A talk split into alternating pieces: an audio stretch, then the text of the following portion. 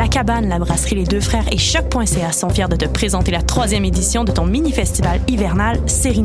Les 8, 15 et 22 février, viens te réchauffer le cœur directement sur le plancher du divan orange. Découvre aussi des groupes comme B-Box, Étienne Mason et Renard Blanc. Les portes ouvrent à 19h30 pour cette série de concerts réconfortants. Pour plus d'informations, rends-toi sur la page Facebook de Série Neige. Football Club, 100% foot, 100% débat, 100% Montréal.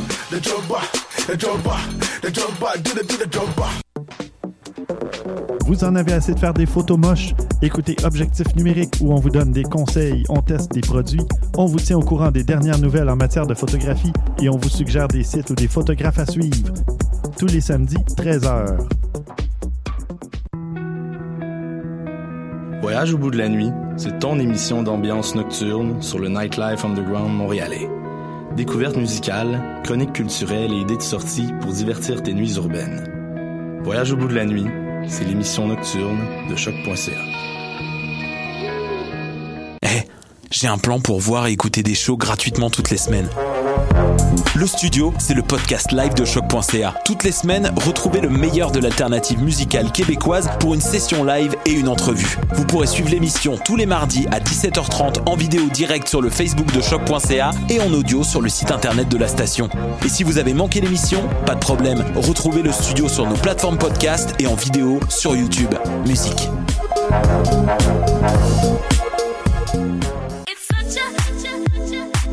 60 minutes de bonheur et de pas de danse. Ça se passe tous les samedis à 14h sur choc.ca avec votre émission du coup qui vous transporte sur la scène électro d'ici et d'ailleurs. What a dang? Et c'est Robert Nelson de À la claire ensemble sur les ondes de choc.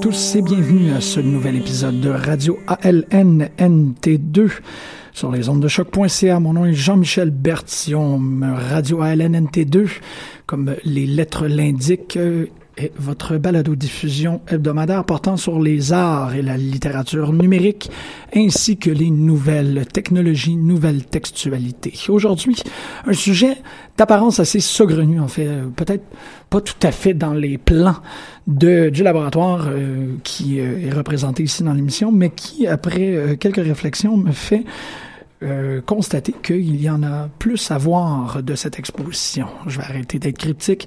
Je vais euh, y aller avec le vif du sujet. Aujourd'hui, on va parler de la bibliothèque La Nuit de euh, Alberto Manguel ainsi que Robert Lepage et son collectif Ex Machina. Donc, pour les gens qui ne seraient pas au courant, cette exposition a eu lieu l'année dernière à Montréal. En fait, on, on a fait cette, cette, cette initiative, en fait, cette œuvre installation a été créée euh, pour une euh, pour la première mondiale afin de célébrer le dixième anniversaire de la Bibliothèque Archive nationale du Québec en octobre 2015. Euh, on voulait euh, souligner l'arrivée de, de ce, ce, grand euh, dépositoire de livres qui est un lieu cher à nous tous ici à l'UQAM. Mais euh, depuis ce temps, l'exposition a migré à, au musée de la civilisation de Québec, où il euh, où il est encore actif, en fait, où il euh, continuera jusqu'au 2 avril. À ce point-ci dans l'histoire, je ne sais pas trop où l'exposition ira après. Je souligne ceci pour des raisons assez assez prosaïques. En fait, plusieurs personnes, moi y compris, faisons partie de euh, cette troupe de gens qui savaient que euh, une bibliothèque, que la bibliothèque de la nuit existait, mais que on n'a pas trop euh, réveillé, on s'est pas trop réveillé sur le moment en disant euh, faudrait que j'y aille. Et en préparation de l'émission, j'ai consulté des personnes en disant ah oui, il existe cette cette, cette expo qui s'appelle la Bibliothèque la nuit, puis les gens sont tous oui oui je sais c'est à la BNQ et tout, sans euh, toutefois se comprendre ou se rappeler que l'exposition n'est plus euh, c'est à Montréal en fait qu'elle s'est terminée en octobre dernier. Donc pour les gens qui écouteraient l'émission et qui diraient ah oui c'est vrai je aller à la BNQ, malheureusement elle, elle n'est plus euh, là. Il faut que vous déplaciez jusque euh, en Basse-Ville à Québec pour y aller. Mais euh, je ne ferai pas l'émission si c'était une œuvre anodine. Je ne ferai pas l'émission en entier sur euh, cette œuvre-là. Ce n'était pas quelque chose qui était digne de mention. C'est une œuvre exceptionnelle. Et pour les gens qui veulent ou qui voudraient entreprendre ce, voyage pour aller jusqu'à Québec, pour voir euh, la bibliothèque la nuit, je vous le conseille chaudement parce que c'est un peu ce que j'ai fait. Je me suis rendu là-bas pour euh, cette expérience de 45-50 minutes. Ça me tentait vraiment, vraiment de le voir. Je voulais euh, explorer et comprendre et vivre ce que euh, M. Manuel et M. Lepage voulaient développer comme rhétorique autour de cette idée-là de la bibliothèque. Donc rapidement pour les auditeurs, je sais que euh, et littérature numérique, on a peu de tendance à parler de Alberto Manguel, mais ça vaut la peine de mentionner que c'est un euh, c'est un jeune homme. En fait, ce n'est plus un jeune homme, euh, mais il a jadis été un jeune homme qui a grandi à Israël. Euh, lui, il est d'origine argentine. Il a été et ceci est, quand même un, fait notable dans sa biographie, c'était le lecteur de euh, Borges. Donc, quand Borges, euh, grand, grand, grand auteur argentin de nouvelles, qui nous a donné le livre de sable, euh, Tlon, Atlas, Bic, et ainsi de suite, euh, Pierre Ménard, auteur de Don Quichotte, quand Borges a commencé à perdre la vue, il n'a pas pris cette, cette perte de sens à la manière qu'on l'aurait tous pris. En fait, il a demandé à quelqu'un de continuer à lire pour lui. Et la personne qui a lu pour lui, c'est cet, euh, cet homme-là, Alberto Manguel. Alberto Manguel est reconnu pour plusieurs choses. En études littéraires à l'UQAM, il est définitivement célèbre pour son histoire de la lecture, qui est un ouvrage que tout le monde au bac en études littéraires lit. Très, très important. C'est un, essai, mais aussi une, une chronologie, un, une, référence absolument sur le développement de la lecture au cours de l'histoire. Donc Manguel est un, un homme euh, extrêmement intéressé, très curieux euh, envers ces questions-là de la lecture. En 2006, il publie euh, en version anglaise The Library at Night, qui sera traduite la même année par Christine Leboeuf et deviendra La bibliothèque la nuit. Cet essai-là est très important parce que, bon, suite à l'histoire de la lecture, Alberto Manguel se met à questionner et à euh, offrir des réflexions sur la bibliothèque en termes de lieu architectural, mais en termes de, de, structure de connaissances. En fait, qu'est-ce qui est très intéressant dans le dans l'essai, c'est qu'il base ses, euh, ses questionnements sur 15 éléments qui, pour lui, définissent une bibliothèque. Donc, très rapidement, en, en, en synthèse, de ce que Manuel essaie de dire, c'est qu'il dit qu'il n'y a pas une façon de faire une bibliothèque, mais il y a onze paradigmes, si on peut dire. où il y a, il y a onze éléments clés à une bibliothèque qui sont euh, ceux qui suivent. Ça prend un mythe, un ordre, un espace, un pouvoir, une ombre, ordre ombre, une forme, un hasard, un cabinet de travail, une intelligence, une île, la survie, l'oubli, l'imagination, l'identité et pour terminer, une demeure. Donc tous ces euh, éléments-là sont à des degrés variables à travers les bibliothèques du monde. Et en rentrant dans une bibliothèque, Manguel propose de pouvoir juger l'endroit de cette manière-là. Évidemment, euh, Manuel vieilli. Il, est, euh, il a passé du temps à Toronto. En fait, il a vécu pour un instant au Canada. Quand vous allez voir l'exposition, si vous allez la voir, en euh, premier lieu, on rentre dans une antichambre, qui est un lieu euh, d'une reproduction extrêmement euh, nostalgique, si je suis prêt à le dire. Il y a quelque chose de très sensible et très des boiseries, des vieux livres, euh, l'effet de la salle fait en sorte qu'il pleut à l'extérieur, on a un, un carrelage avec de l'eau, on est dans cet endroit euh, mythique, on est dans cet endroit euh, idéologique de la bibliothèque par excellence où l'on est entouré de livres, on est dans une intériorité complète. Pendant cette, cette ce petit moment où, évidemment, le, les gens du musée doivent vous expliquer comment procéder euh, suite à l'exposition, comment procéder pendant l'exposition, et tout de suite. Pendant qu'ils sont en train d'expliquer ça, Manuel pose et euh, intervient en expliquant en quelque sorte et en quelques, en quelques mots près, tous ces, euh, tous ces, ces, ces, éléments, les 15 éléments de la bibliothèque. On sait que il euh, a pris sa bibliothèque de 30 000 ouvrages qui, et il a créé une bibliothèque euh, à Le Poitou, où il réside actuellement. Il a vraiment commencé la réflexion autour de la bibliothèque la nuit à Poitou, entouré de ces 30 000 ouvrages. Donc, on ne peut pas questionner l'érudition euh, de Manuel quand vient temps de, parler de lecture. Et c'est très intéressant parce que c'est quelqu'un qui a une connaissance, une vaste connaissance très bien développée, qui sait la communiquer euh, de la façon la plus, comme je vous dis, sensible possible. Mais c'est aussi quelqu'un qui permet une, euh, divagation, si on peut dire, de l'esprit. Il, inclut énormément de poésie dans ce qu'il dit, dans ses affirmations, et ainsi de suite. Donc, on est euh, tout autant qu'il il, il peut avoir une impression de, de, se faire livrer un texte magistral, on est quand même toujours encouragé à laisser l'esprit planer et se faire prendre par la, la, la poésie à la fois de l'environnement, mais aussi la poésie des mots et la, poésie de, de, la situation dans laquelle on est. Donc c'est très important de, de, savoir ceci à propos de Manguel avant d'arriver à la à, à l'exposition. Je dis c'est très important, mais je, en même temps je peux me contredire moi-même en disant que c'est aussi en quelque sorte très optionnel. Bon, euh, vous êtes euh, majoritairement, j'imagine, assez au courant des, euh, des travaux de Robert Lepage. Quand vient temps aussi de travailler avec Ex Machina, il euh, crée des pièces. C'est quelqu'un qui a des, des, une très grande curiosité par rapport euh, aux nouvelles technologies, leur usage, qu'est-ce qu'on peut en faire et pourquoi est-ce qu'on les utiliserait. Donc, l'idée d'avoir un casque de réalité virtuelle qui nous permet d'explorer les euh, 10 bibliothèques. Bon, c'est jamais dit de cette manière-là, mais c'est 10 bibliothèques euh, à couper le souffle. C'est 10 lieux de littérature euh, extrêmement importants pour, euh, pour l'histoire du monde. C'est la, de la façon la plus succincte une description de, euh, de ce que la bibliothèque la nuit est on nous, suite à, pardonnez-moi, suite à la, présentation, comme je vous dis, pour nous expliquer un peu les rouages de la technologie, on nous transporte dans une seconde pièce qui est euh, essentiellement un lieu de lecture, un lieu d'intériorité. Encore, des grandes euh, tables sont installées avec des lampes de chevet vert dans le centre, quatre par table. Les, euh, les chaises, j'ai pas vraiment de meilleure manière de décrire que c'est les chaise de bibliothèque archétypale de, de façon euh, métonymique. Je pense que vous êtes capable d'aller vous chercher euh, cette, quel type de chaise que c'est. Moi, je me revois toujours à l'introduction de Ghostbusters, mais c'est vraiment cette chaise en bois avec les, les appuis de coude tout euh, modelés, ainsi de suite.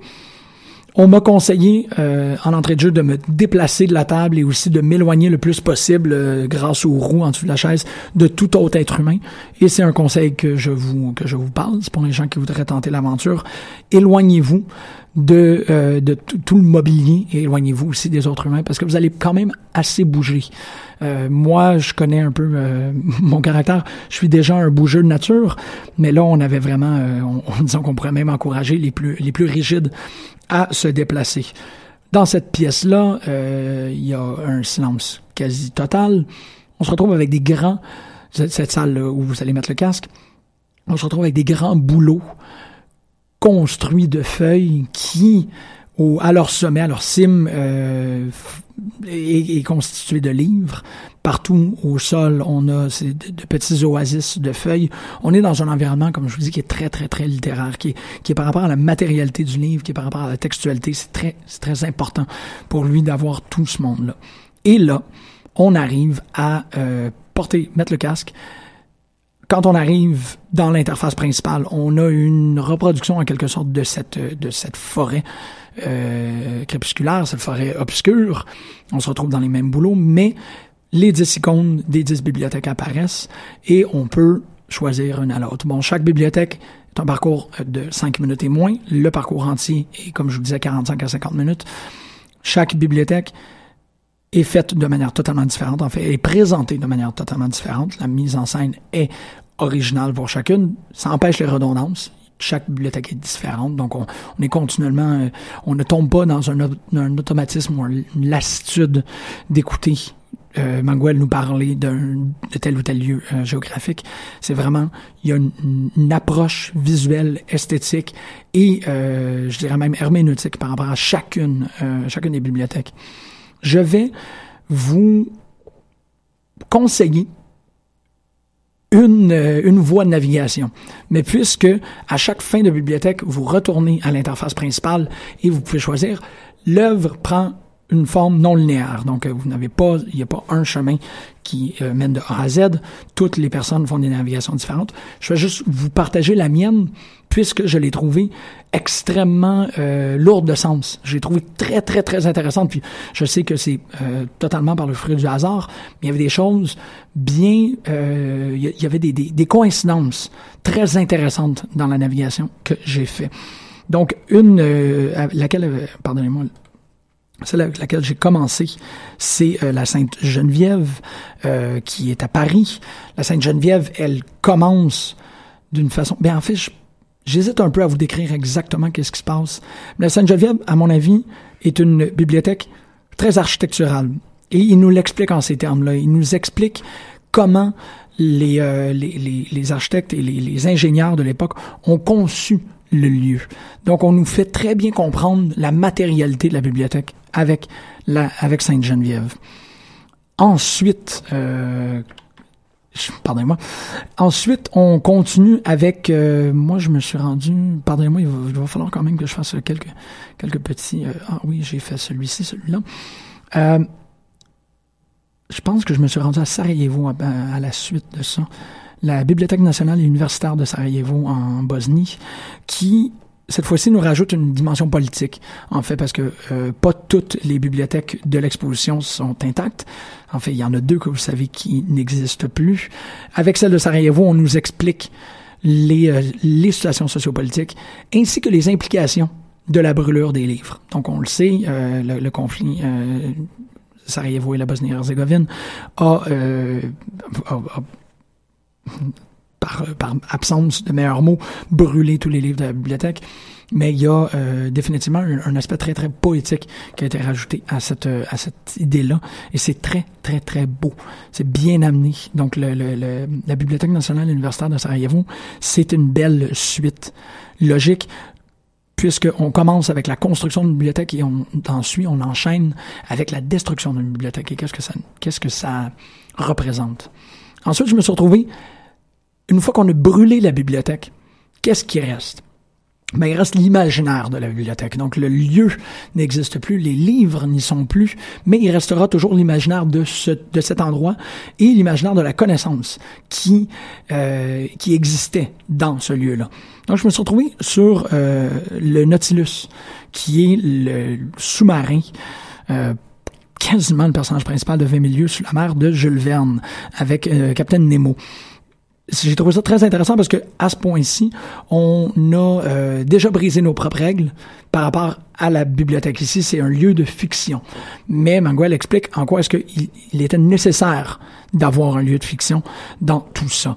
Donc, c'est très intéressant, c'est très stimulant. Tout ça est refait. Bon, vous voyez évidemment qu'il n'y a rien qui a été filmé, puisque le Nautilus, euh, jusqu'à preuve du contraire, n'existe pas. Mais on a vraiment fait euh, une démonstration, euh, une visualisation, je dirais même, du Nautilus et de, de ses implications et de comment est-ce que ça serait construit. Ça, c'était très, très, très, très, très, très beau, très inspirant, je pourrais dire. On se rend à... Euh, celle-ci est extrêmement intéressante parce qu'une fois que l'imaginaire je, vais, essayer de, faire un parcours avec tout, ceci. Je sais qu'il me reste 10 minutes, mais on va le faire quand même. On arrive au temple de euh, Hasedera à euh, Kamakura au Japon. Pardon, ça devrait être plus Hasedera à Kamakura, Japon. qui est euh, celui-ci un temple qui est beaucoup plus, mais un temple et une bibliothèque à vocation religieuse, donc spirituelle et bouddhique. On y inclut des feuillets, des prières, et ainsi de suite. La bibliothèque, elle est euh, déplaçable, en fait, elle est sur euh, sur pivot, donc on la roule et euh, en la roulant sur elle-même, on on accomplit une tâche euh, spirituelle extrêmement importante. Donc, on est dans cette espèce de petite pagode très intéressante avec cette grosse structure en bois circulaire devant nous. C'est très beau, c'est très, très, très bien amené. Je vais continuer et avancer euh, le plus rapidement que je peux. On arrive à la bibliothèque de euh, la bête d'Admont, pardonnez-moi, à Admont en Autriche. Donc si si on continue dans le sentier religieux, on arrive beaucoup plus dans un lieu qui est saint, un lieu euh, catholique sacré. L'abbaye d'Admont a euh, une fenêtre sur les Alpes. Donc déjà le, visuel de s'y retrouver avec le casque de réalité virtuelle et euh, à couper le souffle, mais on a tous ces, ces, ces prêtres, parce que le lieu est exclusivement réservé à, à, à l'enseignement des prêtres, qui se promènent, qui regardent les livres. Là, il y a une plus grande explication des, des reliques, des, des statues, des codes de, des fresques, et ainsi de suite. On, on comprend tout l'usage symbolique qu'il y a derrière, euh, derrière la décoration de l'abeille. Là, je continue. Où est-ce que j'en étais? Je crois que j'en étais à ce point-ci à la Bibliothèque du Parlement d'Ottawa. Donc, la section qui a, euh, de ce que j'ai pu comprendre, brûlé. Celle-ci, on nous présente un très, très vieux livre, qui est un livre euh, de sur les oiseaux, en fait, tous les grands oiseaux canadiens. Et il y a eu une rupture, encore, on, revient sur nos propres règles, puisque la bibliothèque se remplit tranquillement des oiseaux qui sont présentés dans le livre. Et là, il y a quelque chose de très inspirant dans la façon que c'est amené. Le livre, euh, tel qu'il est montré dans la bibliothèque euh, du Parlement, a comme potentiel d'être capable de faire émerger des trucs de l'imagination. Et là, il y a je vous conseille encore ce, ce, chemin-là, en fait, ce, déroulement de l'exposition, parce que on arrive dans un moment où l'imagination peut être tangible. Le potentiel de la réalité virtuelle euh, s'active ici et ça redonne un deuxième souffle à, euh, à l'exposition. On continue avec la méga bibliothéca de euh, la méga bibliothéca José Vasconcelos qui est à Mexico, qui elle est un miracle architectural, un, un, truc extrêmement moderne, très complexe, très... Euh, et quand je dis complexe, je veux plutôt dire qu'elle défie l'imagination. Il y a quelque chose qui est extraordinairement bien, euh, qui, qui, est un, un chef-d'œuvre architectural, je pourrais dire, de disposition et d'ergonomie. En plus, il y a un squelette d'une baleine euh, de 11 mètres qui flotte en plein milieu de la bibliothèque. On est dans un lieu à la fois entre la connaissance et l'imagination débridée. C'est de toute beauté. Puis ça, c'est vraiment un autre moment très important pour l'utilisation de la réalité virtuelle parce qu'on veut regarder chaque ossement de la façon la plus euh, méthodique possible. On arrive à la bibliothèque d'Alexandrie qui évidemment doit être représentée. On commence en nous envoyant dans le cosmos, ce qui a euh, activé mon vertige euh, fondamentale. Je, suis une personne qui a beaucoup de misère avec les auteurs. Ensuite, on nous amène dans une reproduction de la bibliothèque d'Alexandrie lors du, euh, sac et on nous représente cette fois-ci par vue aérienne, la nouvelle bibliothèque d'Alexandrie.